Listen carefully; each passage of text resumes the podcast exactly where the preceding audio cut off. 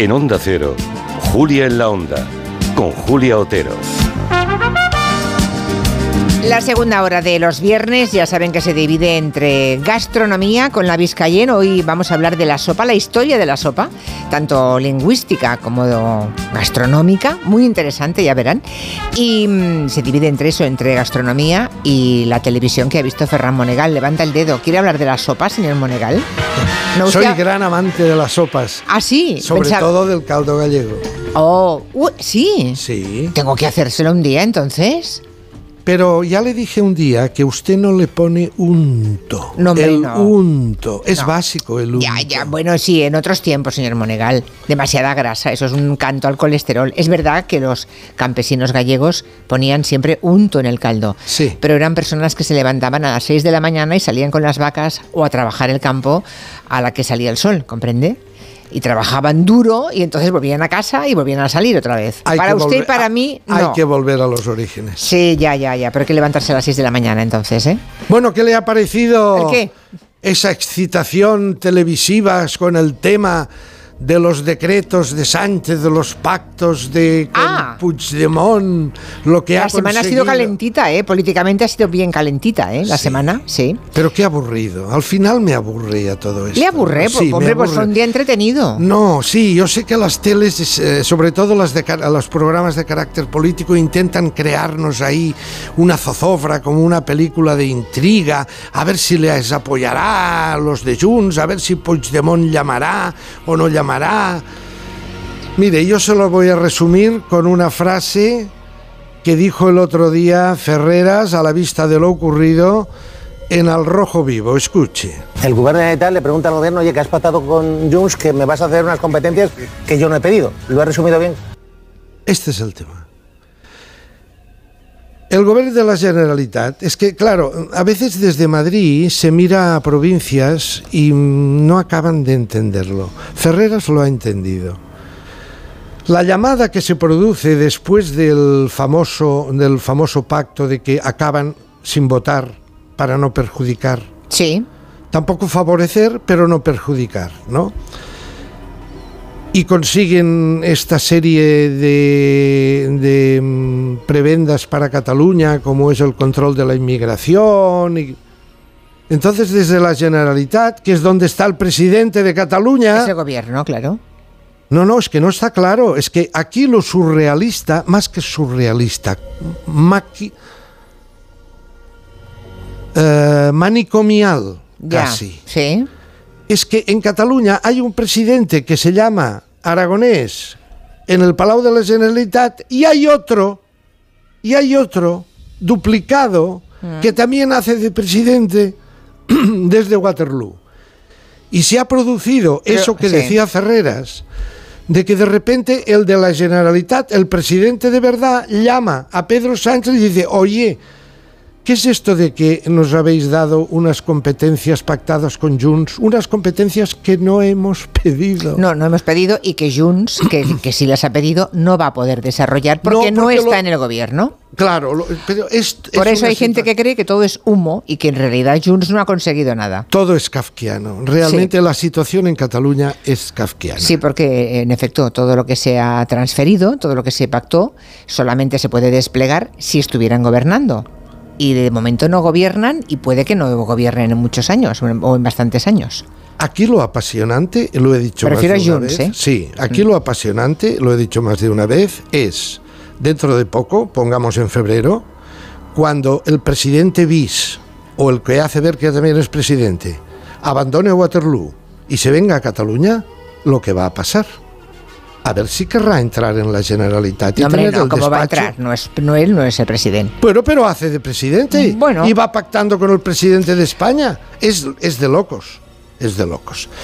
Cambiemos de registro. Homenaje a María Teresa Campos en televisión española.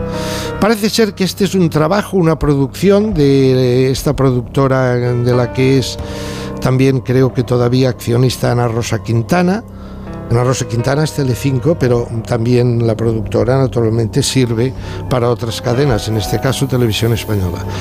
Eh, parece ser que esto eh, se ofreció a Telecinco y Telecinco no, no quiso. Eh, entonces mm, lo emitieron en televisión española, una audiencia relativamente baja, un 7 y pico por ciento de audiencia, en televisión española es por debajo de la media de la cadena, pero mm, a ver, eh, había, se hizo en un teatro, había mucho figurante que tenía ganas de figurar. Había gente realmente compungida, realmente eh, con el ánimo adolorido, que se notaba enseguida. Naturalmente, primero la familia directa de ella, las hijas, Terelu, Sí. Carmen, eh, las nietas, eh, gente que se le veía que estaba realmente pues muy entristecido por la desaparición de María Teresa porque son amigos de verdad. Había muchos otros que iban allí a chupar cámara. Bueno, si les a- invitaron, señor Monegal, Sí, solo a- faltaría. A, chupar cámara Si y a decir. invitan, y pues sobre todo dar algún titular que para seguir manteniendo el tono muscular televisivo. Es decir, es aquello de los. que también ocurre en algunos, en algunos sepelios, ¿verdad? Eh, cuando van siguiendo la. Bueno, yo, la yo deduzco que todos los que estaban es porque les invitaron, así que, bueno, pues, Sí, o se hicieron invitar. Bueno, no lo sé, no lo sé, no lo sé. Pero a mí me interesó, sobre todo, ¿qué? aquello de la Biblia que tantas veces le digo, ¿no? Por sus obras les conoceréis. Cuando empezaron a pasar cortes de la señora Campos, de cosas que ha dicho, de cómo se ha posicionado en momentos duros, al margen del mucho entretenimiento que haya podido Sí. hacer. Una de sus, eh, que fue gran amiga, su que es gran amiga de la familia, la viuda de José Saramago, Pilar del Río, eh, dio una pincelada que me parece eh, fundamental. Ir desde provincias a Madrid nunca es fácil, porque en Madrid los grupos ya estaban hechos, y los grupos y los lobbies. Me parece Los grupos y los lobbies. los lobbies de nuestro oficio, señora Otero. Sí. Ese es un tema a desarrollar. Claro que ninguna cadena querría emitirlo. Pero está muy bien lo que dice. Dice venir, eh, claro, María Teresa venía de Málaga. Que la llamaban, cuando llegó a Madrid, le sacan el mote por su carácter mm, enérgico, le llaman aquel célebre mote cojonudita de Málaga. Y, mm, y claro, se encuentra lo que dice Pilar del Río, no solo los grupos, sino los, los lobbies. Los lobbies del periodismo, a quien contratan, a quien no, a quien les meten. La propia, la propia María Teresa, en un programa, y eso lo emiten y está muy bien, reflexiona en un momento dado, mira a cámara y dice, cuando una mujer viene de provincia, Una mujer que viene de provincias, que llega a Madrid y con un puesto mm, directivo alto. ¿Y esta por qué ha venido? Algo tendrá con el director. pues no. Sí, eso es eterno. pues no. Eso es tremendo, pero es así. Esa sí, porque sí. la han puesto aquí viniendo de Málaga. Ah. ¿Que estará liada con el director o con el presidente de la empresa? Hay un momento en un programa que un robot, un robot es, un programa que, que- que lo protagoniza un robot de años, años atrás y le hace la siguiente pregunta y escuche la respuesta de María Teresa. ¿Qué es más importante? ¿Ser una mujer libre? ¿Ser madre de familia? ¿Ser una buena profesional? Yo creo que ser una mujer libre, porque después de ser una mujer libre es cuando se pueden ser todas las demás cosas.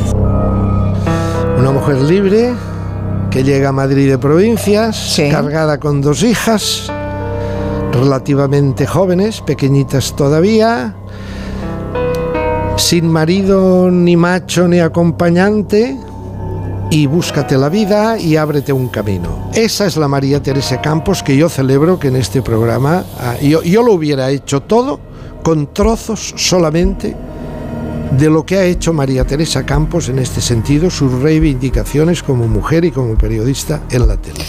Pero, en fin, ha sido un programa interesante de ver. Desde luego. ¿Qué más ha visto, señor Monegal? Bueno, la, ya está, se ha decantado Telecinco después de la guerra esa que había entre la presidencia y los consejeros delegados italianos, entre Borja Prado y, y los italianos. Eh, al final, bueno, Borja Prado ya ha desaparecido y ya vuelve Telecinco por donde solía. Bueno, ya lo he contado aquí todas las semanas, lo- ¿no? Sí, pero, pero es que ahora, ahora están ya absolut- Mire, el otro día eh, eh, estrenaron un programa que se llama La Mejor Generación. Sí. Un programa de, de cantantes. Generación de cantantes de distintas épocas, ¿no? Eh, tuvo muy poca audiencia. La gente no va a buscar eso a Telecinco. Ni la propia Telecinco eh, intenta ganarse la audiencia a base de canciones. Eh, Telecinco vuelve a sus orígenes, vuelve a la Telecinque, vuelve a la basurilla, vuelve a las autopsias, vuelve a escarbar en las tumbas y ahora está excitada volviendo a escarbar en la tumba de Carmina Ordóñez. Algo que ya hizo durante los años 90 y 2000, Ahora vuelta. en- ahora vuelven a través ¿En del el programa ese de los viernes? Sí, ¿sabe Ah. usted que le conté que había ido Fran Rivera y que le dije, sí. no sabíamos que Fran Rivera estaba mal de dinero?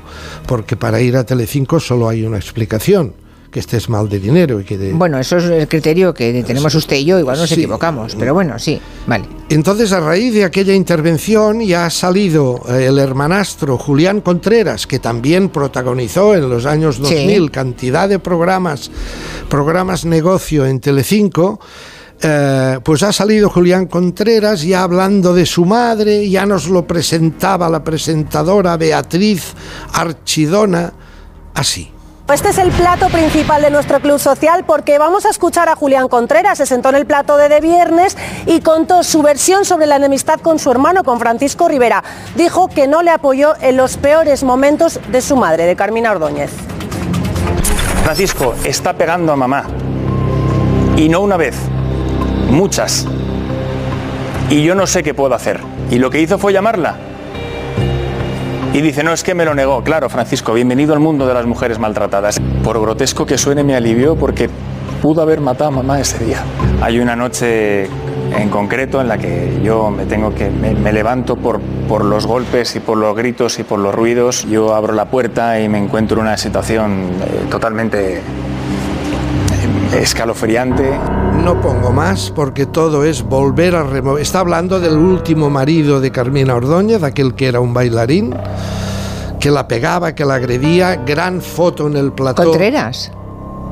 No. Julián Contreras. Julián Contreras es el hijo. Ese, sí, pero es hijo Está, de- está hablando de su madre y del marido que Ah. tenía entonces, que era un bailarín.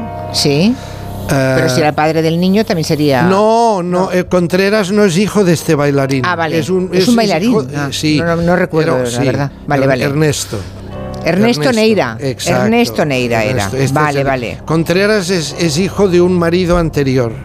Sí, claro. Y Fran Rivera es hijo de otro marido anterior, Sí. de Rivera. Sí, de Paquirri. De, pues, sí, a los tres maridos de, de Carmina de. Carmina. Pero en el plató, a eso es a lo que vamos, ¿no? El plató, otra vez aquella foto de los años 2000 y pico, eh, con ella eh, tumbada en una cama con los signos de violencia en la cara y removiendo otra vez.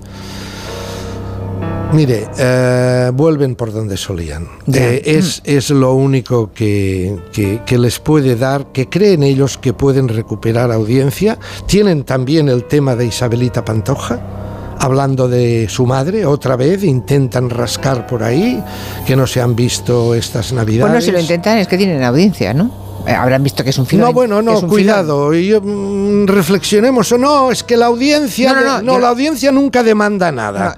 La audiencia se traga lo que le dan. Ya. Yo nunca he visto una manifestación de gente por la calle diciendo que Telecinco nos ponga más cadáveres por encima del plató y autopsias en vida. Ya, pero Yo si, no, sí, pero si ponen un documental no lo ve nadie, señor Monegal, eso también hay que saberlo. no es que no lo vea nadie, lo ven menos. Le hablaré Ya, al bueno. final de un programa que se ve poco. Pero cuidado, verse poco significa, por ejemplo, 300.000 ej- eh, espectadores. Sí. Que esto es un 2,3 de cuota de pantalla. Un 2,3. Que es lo que hace la 2 de televisión española, es llenar tres veces el Santiago Bernabéu. ¿eh? Sí, sí. O el Barça. Cuidado. No, no, y además que todo está muy atomizado, lo sabemos todos en todas partes, está todo cada vez más fragmentado. Bueno, a lo que íbamos. Vamos al hormiguero, cambiemos de registro. Venga. Dejemos la basura. ¿Qué ha pasado en el la hormiguero? basurilla de Telecinco. Hombre, eh, eh, el hormiguero el lunes, Pablo Motos le, le hizo una entrevista a una actriz muy famosa colombiana, Sofía Vergara, Mm. una señor con las neuronas muy bien amuebladas. Y la, han acusado a, a- a Motos por distin- desde distintos medios de que le había hecho una entrevista machista. Ah, a ver, yo sobre el machismo ya sabe usted que tengo ideas particulares, quizá porque también soy machista, o al menos machista light. Usted lo sabe. Ah, a mí me cuesta... Yo, ha, ido, ha ido mejorando, ¿eh, señor Monegal?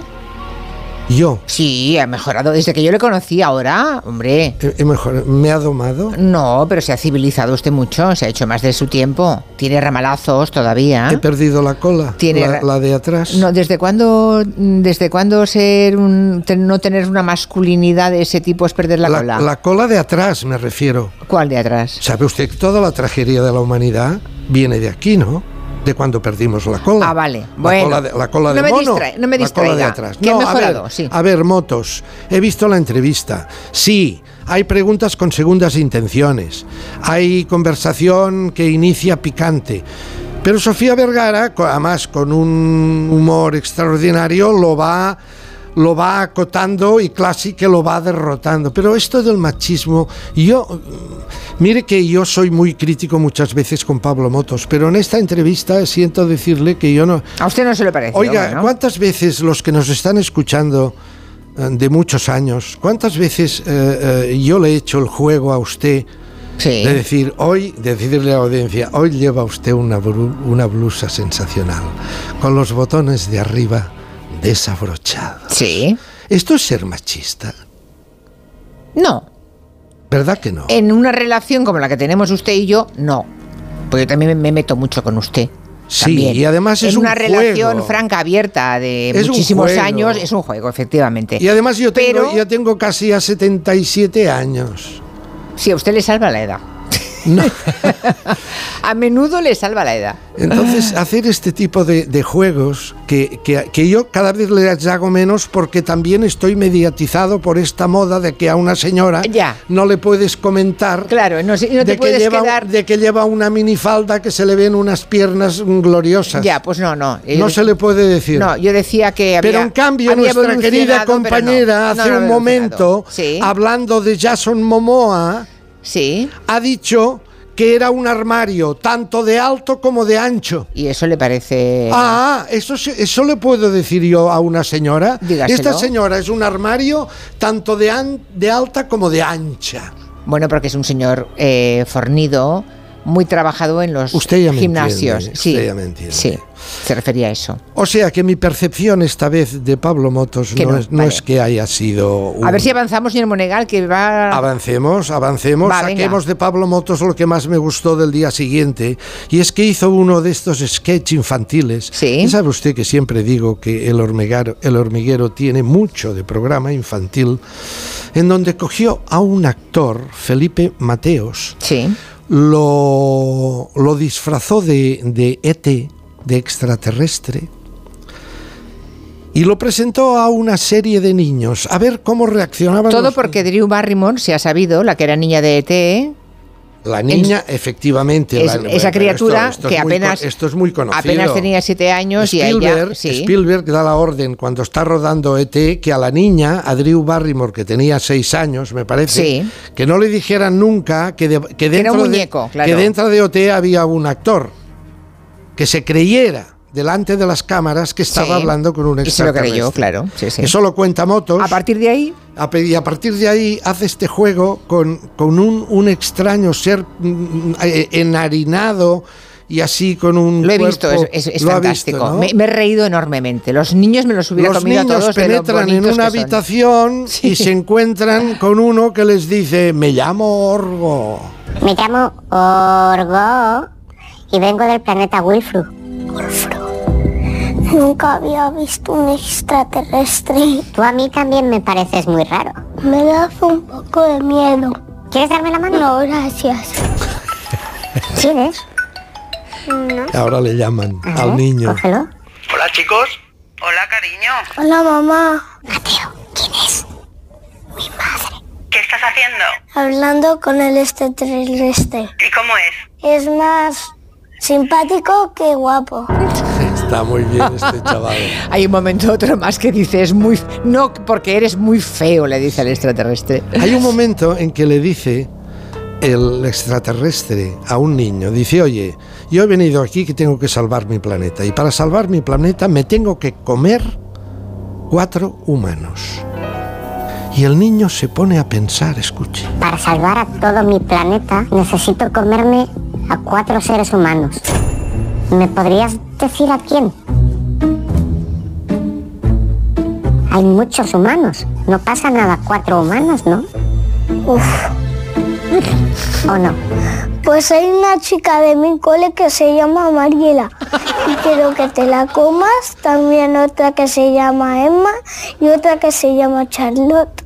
O sea, el niño Es le da la lista de las niñas. El niño primero se lo piensa, pero luego dice, bueno, tengo a cuatro en el cole que les tengo una tirria. Mira, una se llama Emma, otra Mariela y otra Charlotte. Cómetelas, ya. Bueno, es que si a todos nos preguntaran algo, a todos se nos ocurriría algún nombre, ¿eh, señor Monegal? También se lo digo. ¿O no? Seguramente, y más de uno. Y más de... Sí, a mí si me dan cuatro ya tengo... Ya me iría bien. Bueno, ¿qué más? Vamos, Acabamos, va. vamos al musical. Vamos a acabar con música como Decía siempre. usted programas que no ve nadie. Acaba de estrenar la cuarta temporada en la 2 de Televisión Española. Eh, el músico y routier Roth. Y ha hecho, sabe usted que es este programa en donde él, Ariel Roth, se va por distintas partes de España a buscar a gente que canta. Sí, buscar músicos. Sí. Cantautores. Gente que no verá usted nunca en OT, que tiene millones de espectadores, ni verá nunca en Mira quién canta, ni verá nunca en festivales de televisión. Ni en la voz, claro. Sí. Ni, el- ni casi en la voz. Eh, ¿Y dónde ha empezado? Ha empezado en las costas de Galicia. Fíjese usted. ¿En Ferrol? En Ferrol. Y nada más llegar a Ferrol y viendo la, la ría de Ferrol con el castillo de San Felipe, creo que se llama, que es el guardián de la ría, eh, suena esa música de los de un combo del Ferrol muy famoso que se llaman Los Limones y que dice vivo al lado del mar en un pueblo que Vivo al lado del mar, en un pueblo donde perder es lo normal.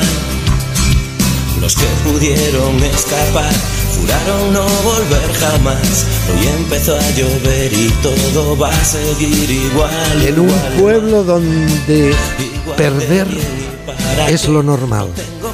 Qué gran elección la de Ariel Roth con este tema. Son muy este buenos los grupo, limones, Los muy buenos, Limones. sí. Qué, gran, qué gran elección. Él hace este periplo, lo grabó antes de los pellets, antes de que los pellets invadieran las playas de Galicia. Y fíjese qué buena elección, qué premonición, qué presagio más exacto. Un pueblo en donde lo normal es perder. Fíjese, Gracias. fíjese Galicia, ¿eh? Sí, señor. Hace unos años eran los hilillos de plastilina, ahora son las bolitas de plástico y siempre, siempre el que pierde, la que pierde es Galicia. Con los limones, escuchando esta canción, le despedimos, señor Monegal, hasta la semana que viene. Hasta la semana Adiós. que viene.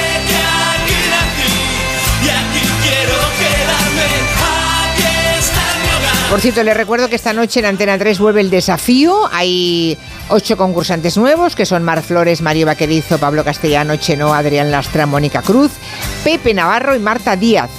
Eh, el desafío regresa muy espectacular eh, esta noche a las 10 en esa nueva temporada en Antena 3. Con el misterio de saber si vengo voy.